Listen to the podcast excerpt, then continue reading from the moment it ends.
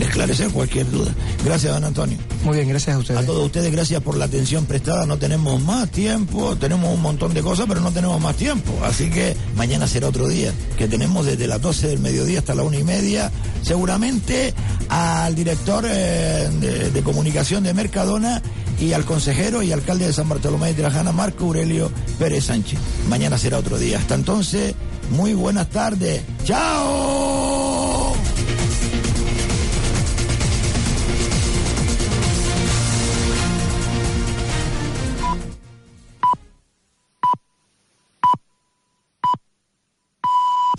La una y media. Radio Las Palmas FM. Radio Las Palmas FM.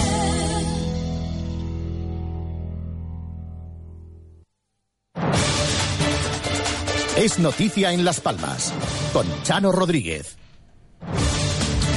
¿Qué tal? Muy buenos días. La una y treinta minutos en Canarias. Comenzamos el tiempo para las noticias. Aquí en Radio Las Palmas reciban el saludo de quien les habla, Chano Rodríguez. Mm, pendiente de los presupuestos generales de- del Estado. Ya el Partido Popular ha manifestado estar dispuesto a ampliar el plazo de enmiendas a estos presupuestos en el Senado para estudiar cambios en las cuentas. En definitiva, quiere pasar el Partido Popular factura, sobre todo al Partido Nacionalista Vasco, a esos cinco votos eh, de los nacionalistas vascos que le fueron, entre comillas, infiel. La pasada semana entregándole la jefatura del Estado eh, o la responsabilidad de- del gobierno, no la jefatura del Estado que pertenece al rey, sino eh, la presidencia del gobierno a Pedro Sánchez, al Partido Socialista. Ya saben ustedes que el Congreso de los Diputados aprobó los presupuestos, unos presupuestos en los que participaban, entre otros, el Partido Popular, Nueva Canarias, eh, Coalición Canaria y los nacionalistas vascos, además de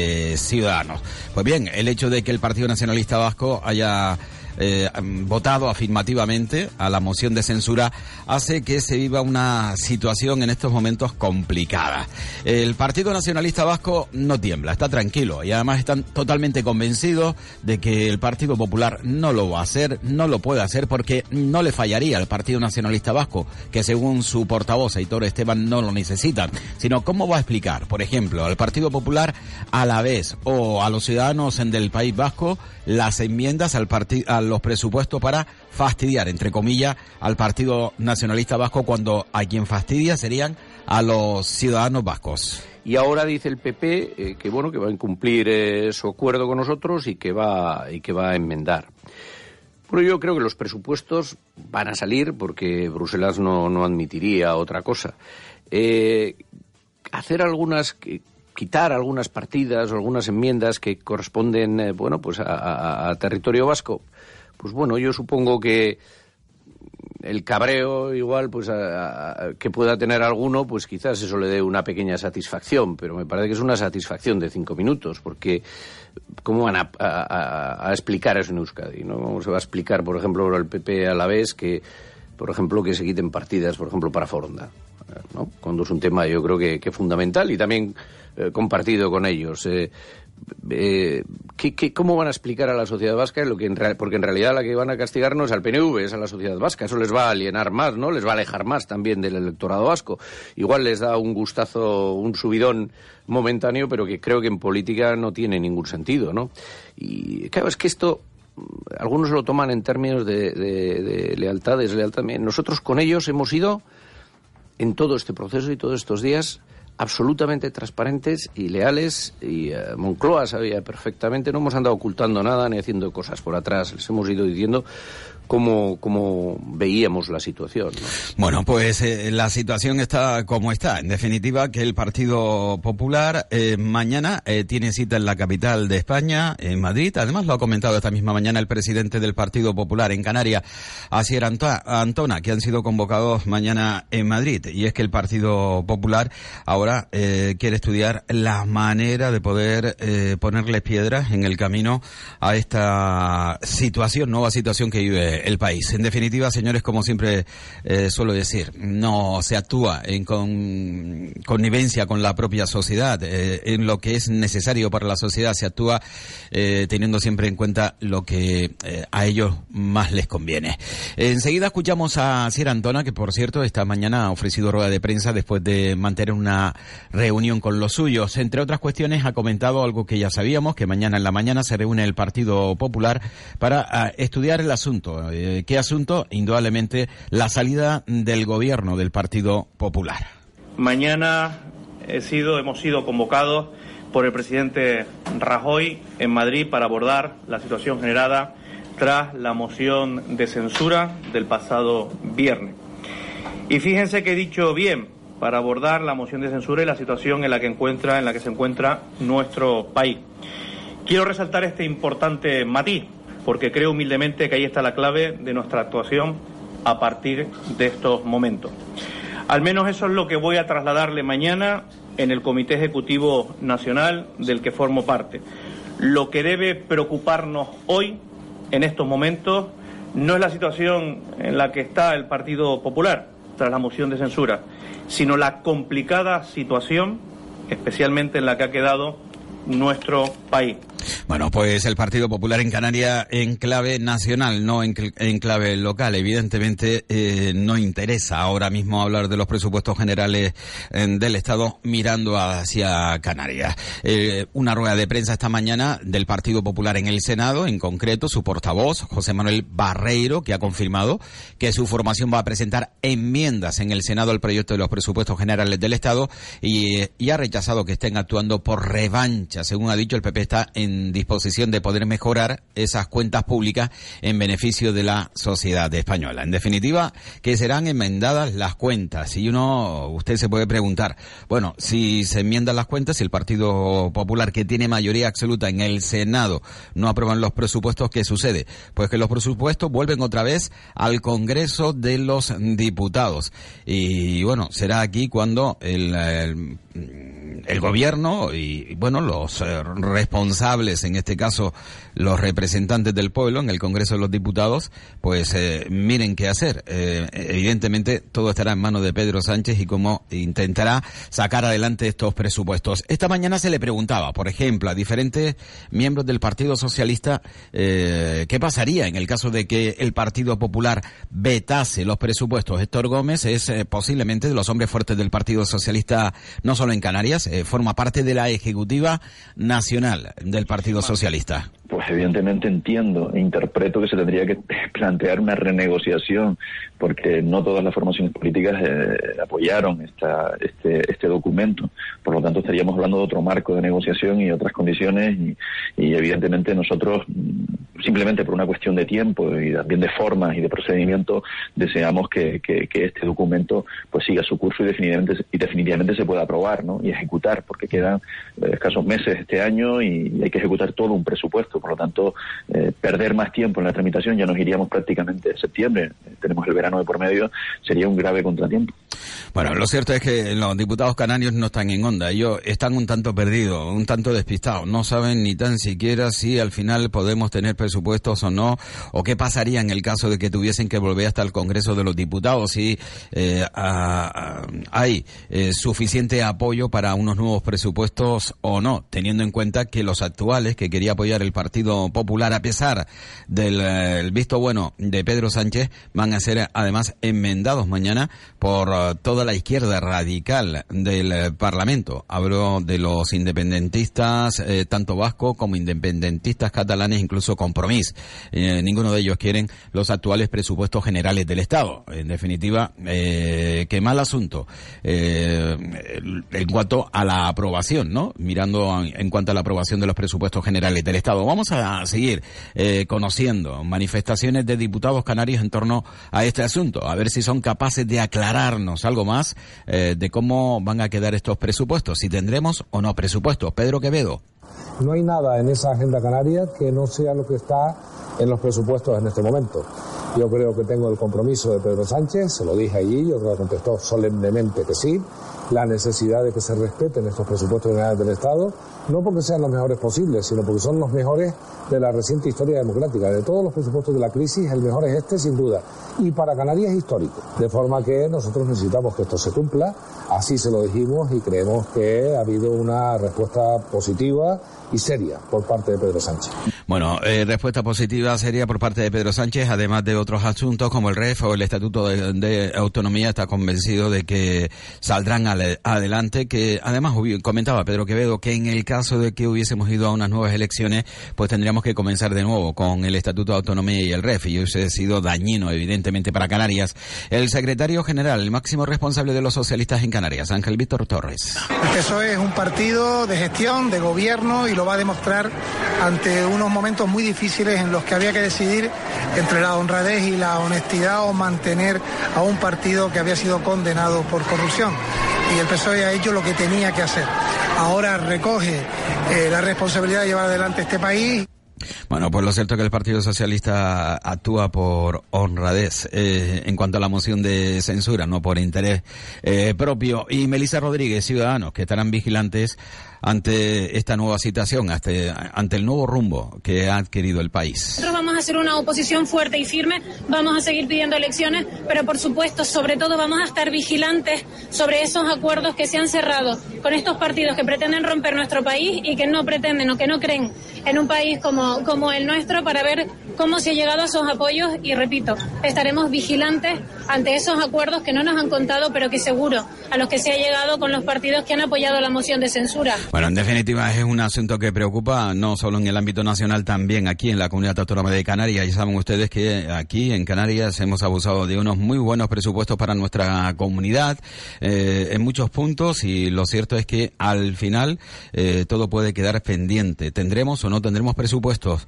Lo, lo cierto es que mm, lo tiene mm, o lo tenemos en este caso bastante complicados porque sí, efectivamente el Partido Popular va a tomar revancha de lo que fue el, eh, o lo que hizo el Partido Nacionalista Vasco. Y se puede entender, ¿eh? Se puede entender dentro de lo que es el juego de tronos habitual en la política canaria y también en la política española. Tú me la haces a mí, pues yo ahora te la devuelvo. Y ya saben ustedes que siempre hay excusa, ¿no? Eh, para eh, poder atender cualquier situación o posición que se adquiera.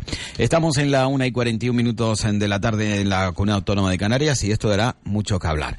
Eh, hemos estado hablando de los presupuestos, pero en clave canaria. Eh, en cuanto al ámbito nacional, ya saben ustedes que estamos a la espera también de conocer las eh, propuestas de Pedro Sánchez para formar, para formar gobierno. Por cierto, toda lista que sale hay un mayor número de mujeres que de hombres, ¿no? Sabe el presidente del gobierno de España, Pedro Sánchez, que es importante, ¿no? No solo serlo, sino también eh, parecerlo. Hemos conocido esta misma mañana los datos del paro correspondiente al pasado mes de mayo. El paro registra en Canarias una bajada de 730 personas, un 0,34%. Además, la seguridad social en Canarias eh, ganó afiliados en mayo hasta alcanzar los 70 790.526 cotizantes en nuestra eh, comunidad. El número de parados eh, en Canarias asciende a 212.411 personas.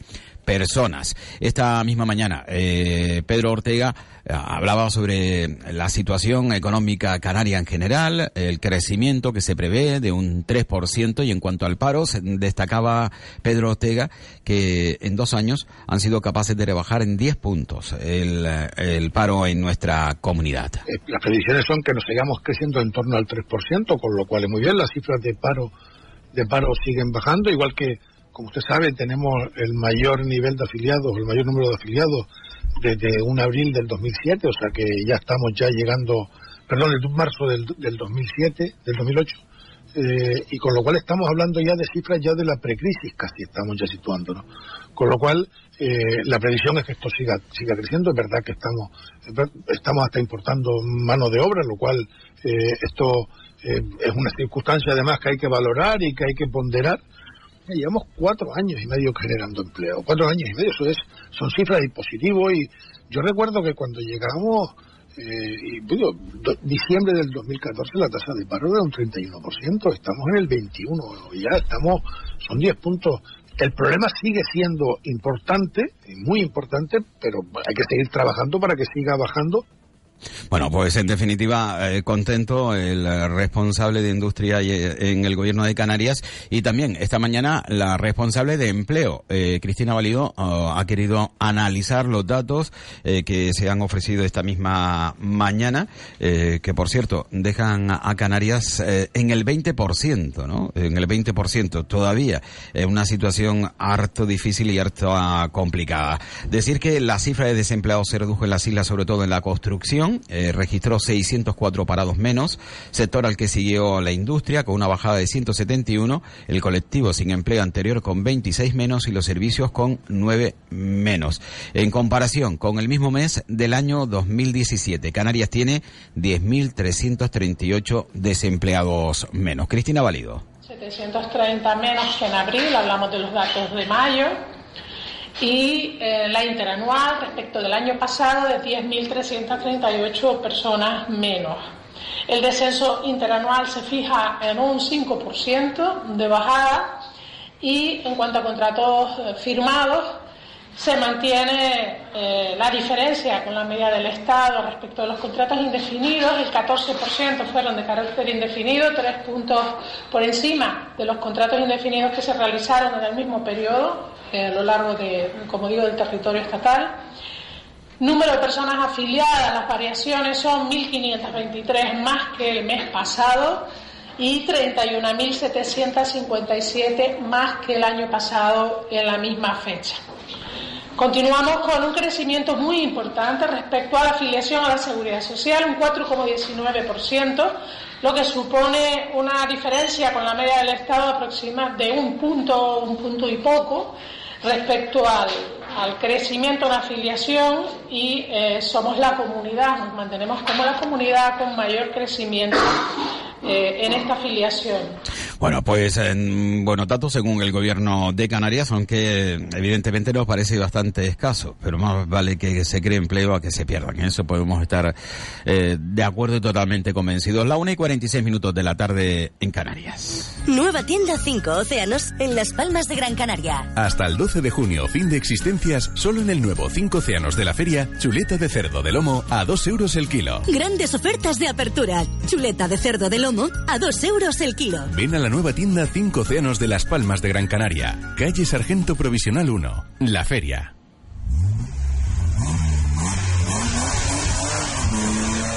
Prepara tu coche para el verano en Boleca, Autocentros Bulco. Durante el mes de mayo, revisión gratuita de 10 puntos de tu coche. Boleca, Autocentros Bulco, distribuidor de neumáticos Goodyear y Dunlop.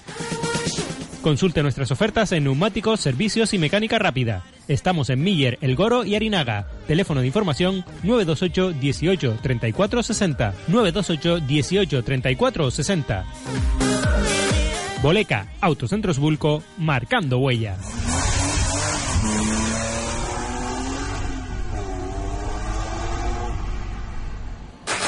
Diasan, puertas automáticas.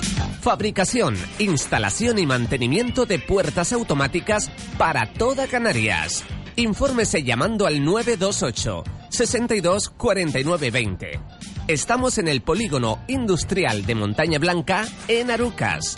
Diasan, empresa líder en Canarias desde 1975. Diasan, mejor precio garantizado, máxima calidad y garantía. Asesoramiento personalizado. Servicio de averías 24 horas los 365 días del año. Diasan 928 62 49 20 o diasan.com. Es noticia en Las Palmas con Chano Rodríguez. La una y 48 minutos de la tarde en Canarias, por cierto, la EBAU, eh, que es como se denomina eh, las pruebas para el acceso a la universidad, evaluación de bachillerato para el acceso a la universidad, en la comunidad autónoma de Canarias comienza esta semana. Bueno, casi en todo el territorio español comienzan esta semana, aunque en diferentes fechas. Hay que decir que la EBAU solo es obligatoria para aquellos que quieran acceder a estudios universitarios. Aquí en eh, la isla de Gran Canaria se va a celebrar en los próximos días 6, 7 y 8 de junio. eh, mientras que la convocatoria extraordinaria eh, de julio, para los que suspendan esta de junio, serán los días 4, 5 y 6. Ya saben ustedes que son días de mucha tensión por parte de los alumnos y de todas maneras hay que decirle que el porcentaje de eh, suspendidos eh, año tras año no supera el 2%, por lo tanto hay que llevarlo con tranquilidad, aunque se entiende, hay que tener buena nota para poder aspirar a aquella carrera que uno desea hacer. Es lo de siempre, ¿verdad? No es nada no es nada fácil y ahora hay que competir con otros para intentar ser mejores y obtener una mejor nota para poder aspirar a aquello que se desea. Es lo, lo de siempre, sea PAU, sea EBAU o sea como, como fuera o fuese o como se llame. Bueno, en, en- en Las Palmas de Gran Canaria, sí, nos vamos a acercar hasta Las Palmas de Gran Canaria porque alumnos del Colegio Iberia esta mañana pues actuaron en un pleno, sí, se puede denominar pleno infantil, en el Ayuntamiento de Las Palmas de Gran Canaria, una idea en la que los estudiantes, bueno, pues ejercen de alcalde y de concejales. Escuchamos precisamente a Augusto Hidalgo, el regidor de la ciudad de Las Palmas de Gran Canaria, eh, cómo ha sido oh, esta iniciativa. Bueno, yo estoy encantado de que vengan los niños a conocer el lugar donde se toman las decisiones del día a día en las calles de la ciudad. El hacer esto permanentemente, y lo hacemos muy a menudo con los colegios, es una experiencia inol- inolvidable para ellos, evidentemente, y ya hubiera querido yo el que cuando yo era pequeño haber visto el lugar donde se tomaban las decisiones. Esas personas que vienen en la tele, que a veces tomamos decisiones unas más eh, acertadas, otras menos acertadas, pues poder ver el lugar donde se toman esas decisiones y por qué. A la edad de ellos, es curioso porque a mí no me lo, no me lo enseñaron tan temprano, pero a los 8 y 9 años ya les enseñan cómo funcionan los ayuntamientos, cómo funcionan los gobiernos. No sé, porque mi hija es un- uno o dos años mayor que, que los niños estos, y me llamaba la atención que les explicaran esto desde tan pequeñitos. Pues si este es el formato de, de explicación, es la edad a la que se les enseña cómo funcionan las instituciones, pues que mejor que las vengan a conocer. Y las vengan a conocer de primera mano y vean cómo funcionan este, estas instituciones. ¿no? El que vean esto, incluso como estamos haciendo, que niños más granditos pues vengan a ver los plenos en directo y vean cómo funcionan, para mí es algo fundamental en la vida cívica, en la realidad cívica de una ciudad. ¿no? Es eh, parte de la democracia, que la gente conozca cómo funcionan las instituciones democráticas. ¿no? ¿Llegan a realizarse las reivindicaciones de los niños? Bueno, muchas de ellas es que tienen que ver con el día a día. Entonces, Bueno, pues el alcalde de Las Palmas de Gran Canaria, por cierto, anteriormente ha hablado de la EBAU, eh, se han matriculado en la Universidad de Las Palmas de Gran Canaria para re- realizar estas pruebas de acceso a la universidad 5.063 alumnos, 5.063 alumnos. Bueno, ya saben ustedes que con el cambio de gobierno también llegarán muchos, muchísimos cambios. Eh, ya saben aquello que eh, aquellos departamentos que pertenecen o que dependen del Estado, pues que próximamente eh, tendrán a nuevos mandatarios. Por ejemplo, la delegación del gobierno en Canarias, pues tendrán eh, nuevo delegado o delegada al frente. La autoridad portuaria de Las Palmas, pues dependerá. Lo cierto es que eh, aunque la dependencia directa del gobierno del Estado, quien fija siempre al presidente de la autoridad portuaria, es el presidente del gobierno de Canarias. Bueno, pues eh, veremos qué sucede, porque es Fernando Clavijo quien eh, marca la pauta en Madrid y es Madrid, puerto del Estado, quien eh, quita o pone. Y lo cierto es que Juan José Cardona acaba de llegar, ya saben ustedes, miembro del Partido Popular, el Partido Popular pierde el poder en Madrid y aquí en Canarias ya saben ustedes que a lo mejor hay que buscar otro apoyo para poder seguir gobernando. Bueno, aunque nos queda tan solo un año para las próximas elecciones en nuestra comunidad. La una y 52 minutos eh, de la tarde en Canarias. Eh, bueno, la situación de la pobreza en nuestra comunidad. El presidente de Caritas en, en Canarias, en la provincia de Las Palmas, Gonzalo Marrero, eh, pues eh, ha dado cuenta de una herencia de 130.000 euros eh, que han recibido que dedican a las personas con pobreza extrema aquí en nuestra provincia. 138.000 euros procedentes de una herencia recibida en el mes de diciembre de 2017 y que estamos aplicando al plan contra la pobreza estructural o la pobreza crónica que acoge a personas en situación de pobreza extrema que no disponen de ninguna prestación ni de ninguna ayuda económica. Bueno, pues em, sin prestación o ayuda económica, 130.000 euros que han recibido de una herencia, no está nada mal. Nos acaba de llegar calentito eh, Rosa Dávila, la portavoz, actuando como portavoz del Consejo em, de Gobierno en Canarias, que se reunió esta mañana aquí en la ciudad de Las Palmas de Gran Canaria. Evidentemente estábamos muy ávidos a la espera de conocer la reacción del Gobierno de Canarias al cambio de gobierno y, bueno, la situación que queda ahora mismo los presupuestos y también el REF y el Estatuto de Autonomía. Escuchamos a Rosa Dávila. El nuevo presidente del gobierno, Pedro Sánchez, se abre pues un nuevo periodo político en España. Un nuevo periodo político que requiere de amplios consensos y muchísimo diálogo. Diálogos para afrontar eh, que continúe la estabilidad económica en este país y se pueda seguir creando empleo. Para dar estabilidad no solo en España, sino también en Canarias. El presidente Fernando Clavijo felicitó el pasado viernes al nuevo presidente del Gobierno de España, Pedro Sánchez, y le trasladó en primera persona que puede contar con el Gobierno de Canarias para afrontar los grandes retos que afronta este país. Retos territoriales, retos económicos, retos sociales, retos, como decía, de toda índole, sobre todo de retos políticos que requieren amplios consensos y mucho diálogo. Nosotros entendemos que este nuevo periodo no se puede afrontar desde la aritmética parlamentaria. Este nuevo gobierno tiene que trabajar, como decía, desde el diálogo, el consenso, no solamente en el arco parlamentario de las Cortes, sino también con las comunidades autónomas. Pedro Sánchez puede contar con Canarias para afrontar un debate complicado, pero en el que hemos avanzado mucho como es el del sistema de financiación. El reto de dotar a las comunidades autónomas de un sistema de financiación para financiar la sanidad, la educación, las políticas sociales, donde en Canarias hemos avanzado muchísimo y tengo que decir que todos los partidos políticos de la mano para que este amplio, eh, para que el, régimen económico y fiscal quede fuera de la eh, financiación autonómica. Y por lo tanto Canarias afronte el debate de la financiación en un plano de igualdad con el resto de las comunidades autónomas. Bueno, pues lo cierto es que, mm, bueno, em, un, una rueda de prensa evidentemente eh, en la que eh, el gobierno de Canarias ha querido transmitir cuál es su posición después del cambio eh, de gobierno nacional. Eh, evidentemente, ahora el gobierno de Canarias quiere estar a bien con el Partido Socialista de la misma manera que estaba a bien con el Partido Popular.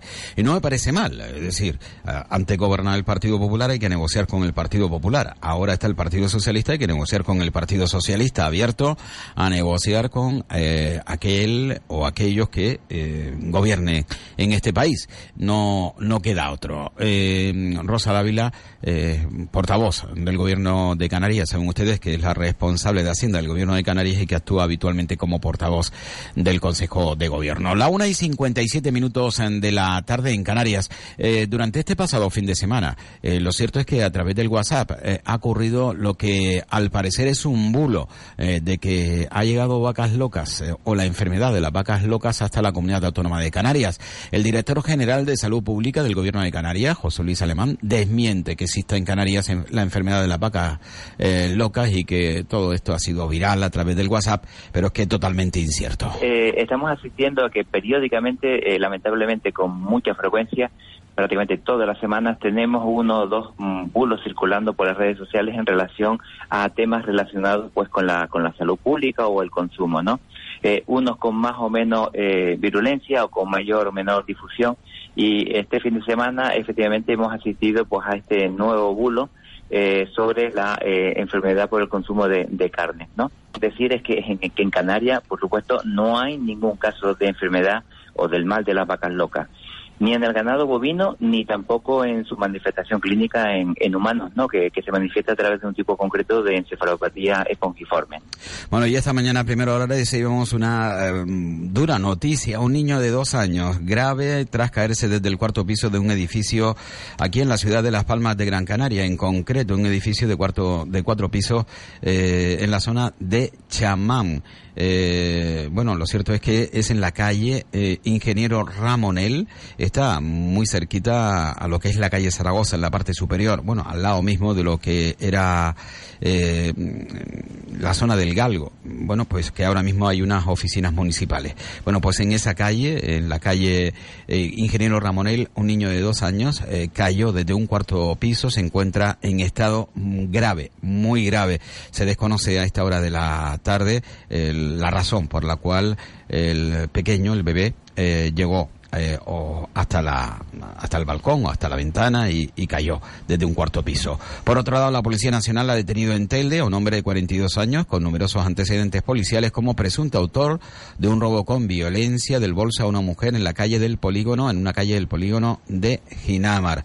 Lo cierto es que al final la, la víctima supo eh, darle los datos físicos a la policía y logró localizarlo en la zona de Ginamar. Procedieron a su detención y además llevaba incluso pertenencia a las víctimas que le fueron devueltas. La una y 59. Nosotros no tenemos tiempo para más. Nos vamos con eh, música, como es habitual aquí en Gran Canaria, perdón, en eh, las noticias en Radio Las Palmas. Volvemos en tres minutos con el deporte. Mucha noticia, información y sobre todo